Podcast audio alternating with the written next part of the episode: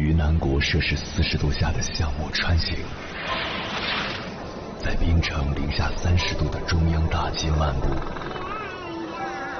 往十里洋场听罢一曲天涯歌女，西出阳关凭黄沙穿金甲，风霜雨雪，四季如歌，不曾倦怠。我翻越高山，趟过大河，无所畏惧水深和火热，只为打破这千山万水的阻隔，与你相遇。我是英波，我在原来的地方等你，不见不散。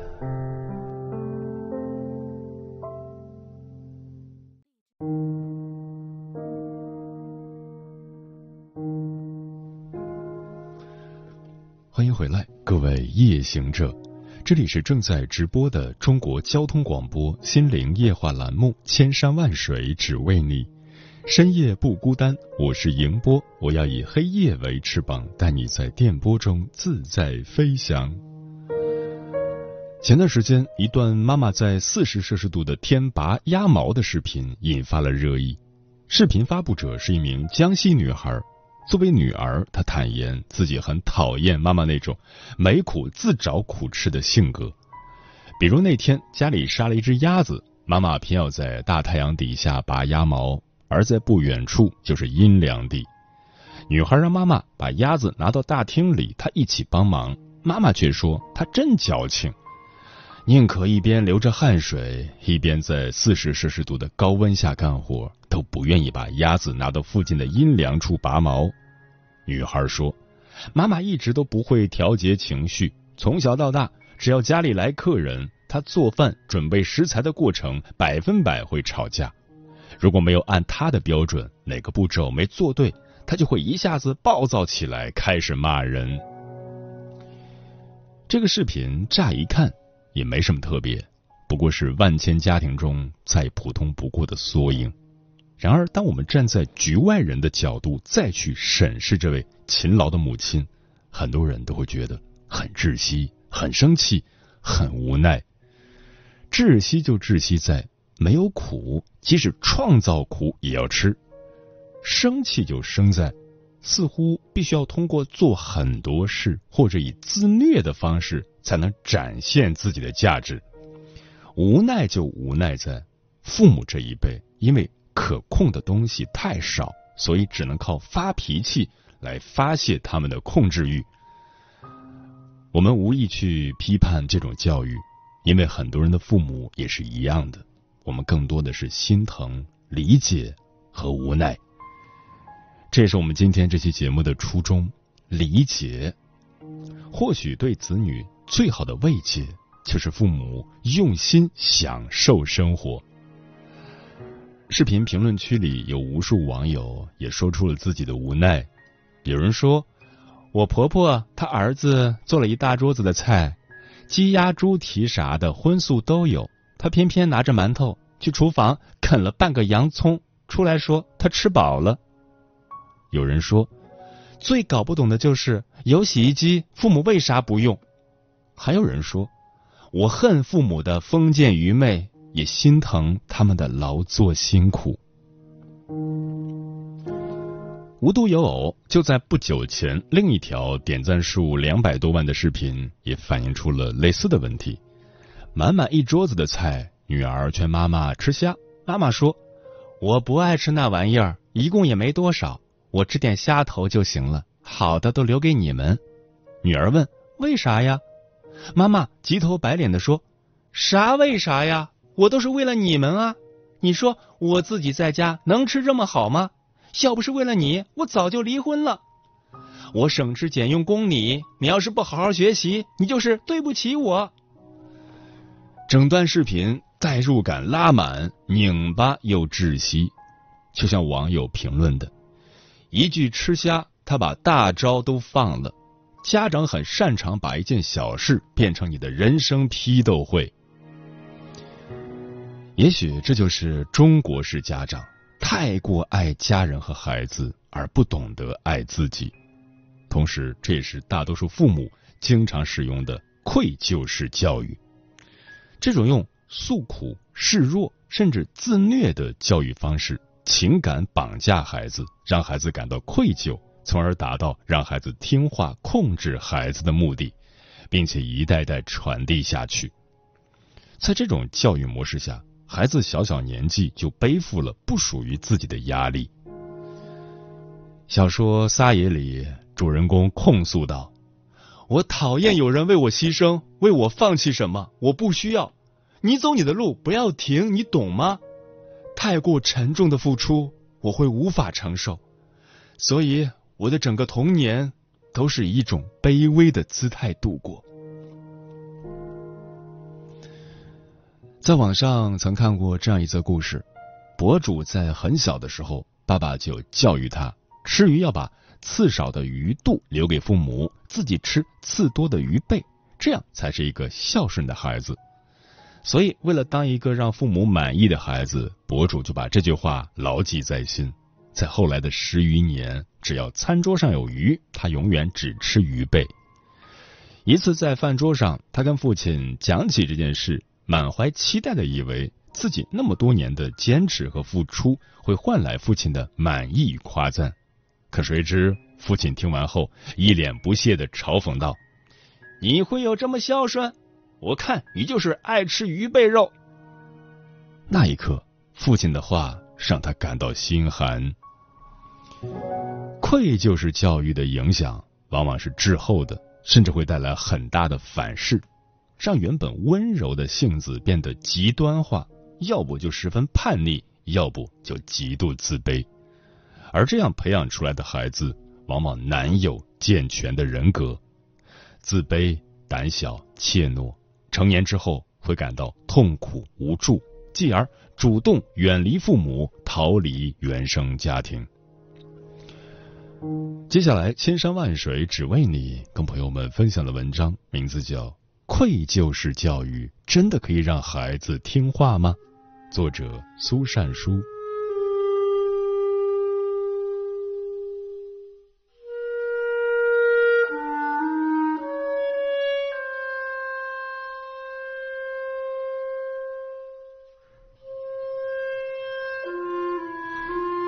在网上刷到这样一则视频，感慨万千：一个父亲赤裸上身，嘴里叼着烟。单脚踩在凳子上，苦口婆心的教育女儿：“爸爸两天只睡了四个小时，一天只吃一顿饭。开车到工厂，停下车后，空调都舍不得吹，只能跑别人仓库里睡一小会儿就热醒了。三十六度的高温下，中暑了都没舍得休息，就怕你以后像我这样。”而小姑娘则摆弄着眼前的奥数资料，一脸委屈，眼泪盈满眼眶。旁边的妈妈把这一幕拍下来后配文：“不善表达的他很少对孩子说这么多话，他不怕吃苦，只是不想他的孩子跟他吃一样的苦。”这话乍一听好像没毛病。父母用自己的亲身经历教育孩子努力读书，避免走父辈走过的路，吃父辈吃过的苦。但仔细琢磨，就会发现有点不对。父母通过展现自己的痛苦来教育小孩，小孩从中能得到的无非两点：一，小小年纪就需要共情父母的痛苦，稍微放松一点儿就会无比愧疚；二。再也无法拥有作为孩子的那份简单的快乐。评论区还有很多清醒的人。网友 A 说：“你的苦难不是孩子造成的，但他的苦难源于你。”网友 B 说：“那就管住自己的嘴巴，放下嘴巴里的烟，穿上一件衣服，尊重平等的与孩子交流，不要把孩子当自己的情绪垃圾桶。”网友 C 说：“不要对孩子用那种恶心的愧疚式教育了。很多人小时候形成的自卑就是从他来的。其实类似的教育方式并不少见，这就是大多数父母经常使用的愧疚式教育。所幸这一代深受愧疚式教育荼毒的孩子长大后，没有习惯性的拿来主义，而是开始反思。”愧疚式教育真的可以让孩子听话吗？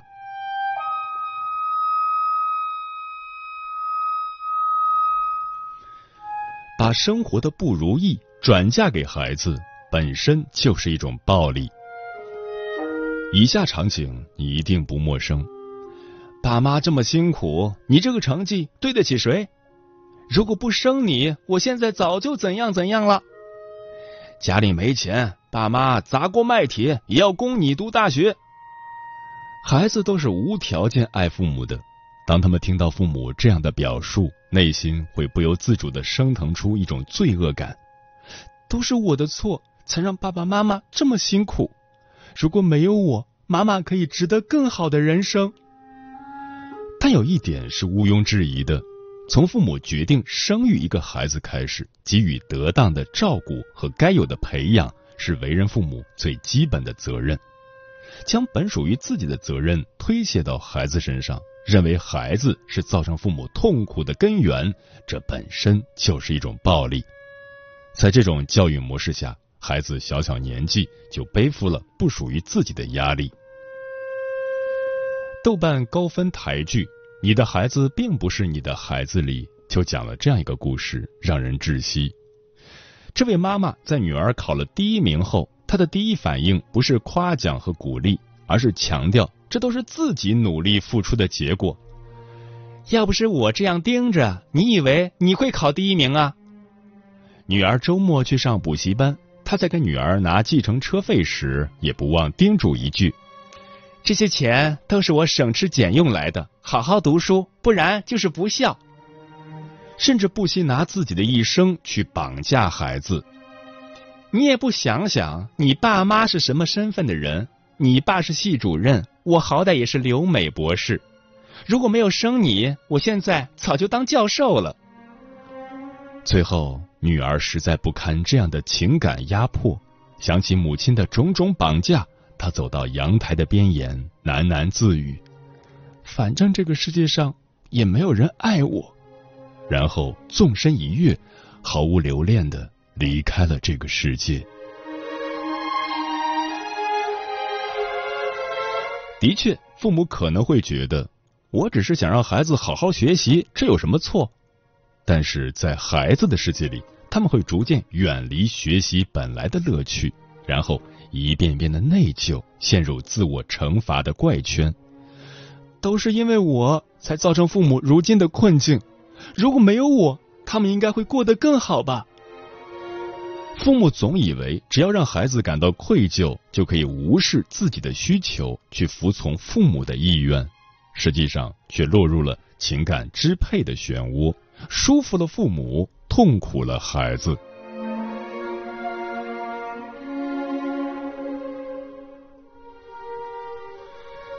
为什么父母总要让孩子感觉我对不起父母？网上有一个问题：为什么中国父母总要让子女感觉对不起自己？有个回答一针见血：父母之所以这样做，是因为他们根深蒂固的观念：我把你养大，你就是欠我的，你必须感恩我，报答我。在这种父母眼里。生养孩子是一种投资，是一种价值交换，也是一种养老保障，所以他们会乐此不疲的炮制愧疚的孩子，等孩子可以独立赚钱时，再理所应当的以牺牲者的名义要求孩子满足自己的要求。这根本不是爱，而是一种情感勒索。有段时间，我的同事丽丽看上去状态很不好。一问才得知，老家父母又张口问他要钱了，理由是要给家里买台新冰箱。丽丽很不解，旧的冰箱还能用，冰箱这种东西又不需要经常换。但父母很坚持，邻居家的新冰箱特别好用，我们又活不了几年了，想用一下科技新品。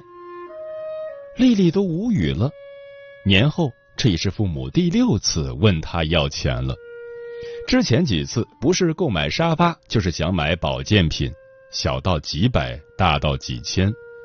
如果丽丽工资过万，也无可厚非。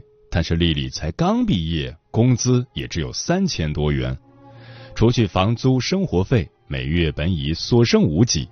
而她自己为了省钱，房子租在城市的偏僻郊区，每天都要起个大早，坐很久的地铁来上班，晚上回家已是深夜。不敢点贵的外卖，极少买新的衣服，想换个电脑提升工作效率，存了几个月，钱还没有存够。可每当丽丽想要诉说自己的难处时，父母总是会搬出那一套说辞。我们年轻的时候起早贪黑，啥活都干，才供你念完大学。你现在就这样对待我们吗？丽丽无言以对，只好把卡里存了好久的一千八百六十元转了过去。父母的索取让她不堪重负，又无法拒绝，情绪极度内耗，一度患上了抑郁症。确实，愧疚让丽丽很听话。甚至很孝顺，但很难说这里面还剩下多少爱。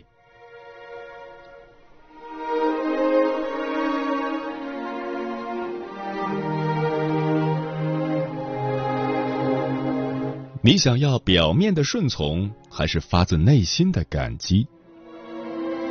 前几天看到另一个令人唏嘘的视频：某高校举办十八岁成人礼庆祝活动。为了让效果更煽情，校方偷偷把孩子们的父母请了过来，并当场化上老年妆。当孩子看到父母满头银发、老年斑遍布的模样，瞬间泪眼滂沱。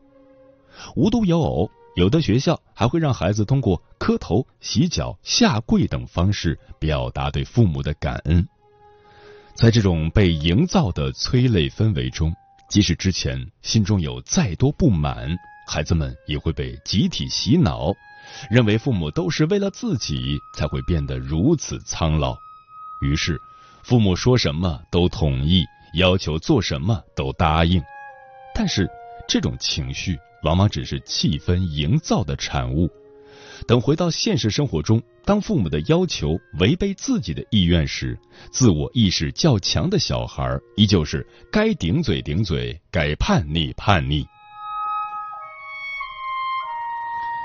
在网上看到这样一个故事：自从毕业之后，小米和家里的联系就越来越少。工作在一线城市，回家要一天一夜的火车，所以只有过年他才回家探望一次。母亲也总是向他抱怨：“长大就翅膀硬了，父母说什么都不听了。养个孩子有什么用？像养了个白眼狼。”但其实小米的内心也很委屈。从小到大，他都是个懂事的孩子，父母也一直向他灌输：家里条件不好，要好好学习，不然怎么对得起父母的付出？所以他一路走来，从来没有任性过，总是谨小慎微的活着。别人稍微对他好一点，他就觉得是莫大的优待。遇到好的机会，也不敢为自己争取，觉得我不配。凡事都没有主见。总是委屈自己的感受去迎合讨好别人，这一切都让他陷入严重的情绪内耗。很久之后，他才明白，造成这种性格的成因正是父母的愧疚式教育。但我不可能重新长大一回，所以只能下意识的远离。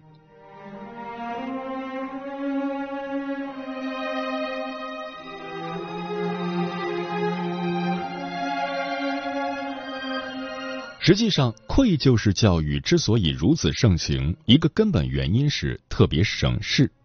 任何时候，只要父母搬出那一套说辞，就能立马让一个孩子安静下来，内心歉疚，听从父母的任何要求。但这种有效治标不治本。愧疚式教育的使用逻辑是试图一招百用，看起来确实是这样，但正因如此，它的危害才被忽略了。结果，要么制造出一个痛苦的服从傀儡，要么制造一个冷漠的受伤灵魂。如果你曾受到愧疚式教育的影响，希望你可以意识到，把父母的生活还给父母。确实，父母养育你很不容易，但你要试着找到那个边界感，把本不属于自己的负担卸下去，轻装上阵。你可以在力所能及的范围内报答他们，但千万别把他们生活中所有的不幸都归因到自己身上。另外，你真的很好，你值得一切的爱。你不需要委屈自己去不断的讨好父母，去承接他们所有的期待和要求，更不要把这种讨好辐射到所有你遇到的人，包括你的恋人、你的领导、你的同事。你的优秀不需要通过讨好来获得认可。而如果你现在也成为了父母，那我想强调的一点是，很多老一辈的父母之所以会对自己的孩子进行愧疚式教育，是因为他们自己也没有被正确爱过，他们也是被这样教育长大的。教育本身就不是一件简单的事，需要父母用心的倾听、合理的引导、持续的陪伴，所以。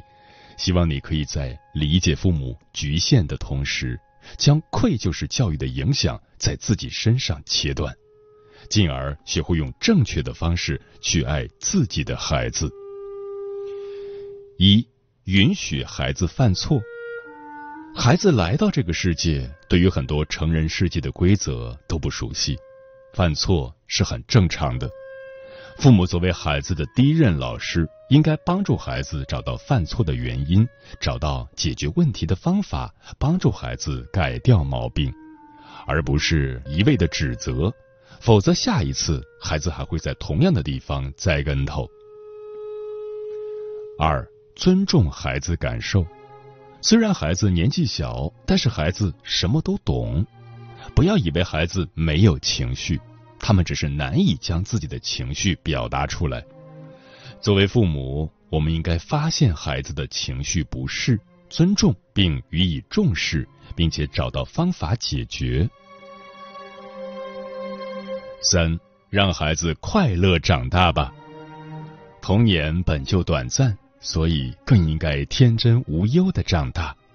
身为父母，我们的责任便是承担属于自己的压力。将生活的艰难扛在肩上，管住自己的倾诉欲，不要向孩子倾诉你的不易，孩子本不该承受那份艰难的。真正的爱不是怀有目的的索取，而是发自内心的付出，低谷时的温暖，更是坚定的托举。愿所有人都能识别爱，发出爱，接收爱。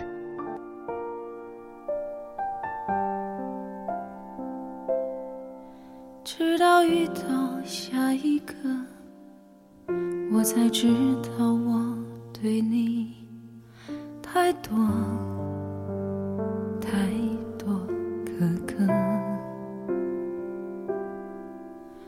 我像像个孩子一样的被抚摸，你却像个孩子一样的怕。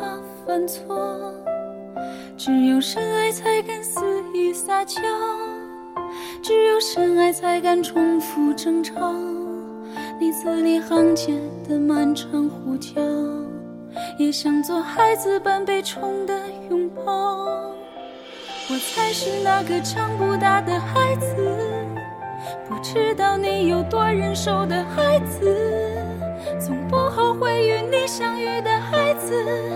我其实才像个孩子，自己却不知被你一时放弃了的孩子，不得不去宠爱别人的孩子，心情愿受委屈的孩子，把愧疚弥补给他的傻子，不敢陪你去。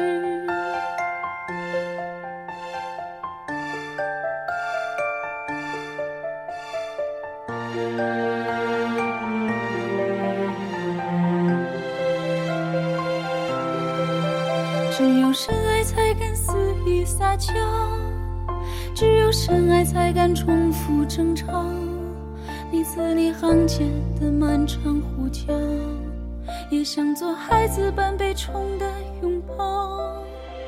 我才是那个长不大的孩子，不知道你有多忍受的孩子，从不后悔与你相遇的孩子。我其实才像个孩子，自己却不知被你是放弃了的孩子，不得不去宠爱别人的孩子，心甘情愿受委屈的孩子，把愧疚弥补给他的下次。不敢陪，我才是那个长不大的孩子，不知道你有多忍受的孩子。从不后悔与你相遇的孩子，我其实才像个孩子，自己却不知被你遗失被放弃的孩子，不得不去宠爱别人的孩子，心甘情愿受委屈的孩子，把愧疚弥补给他的傻子，不敢陪你去。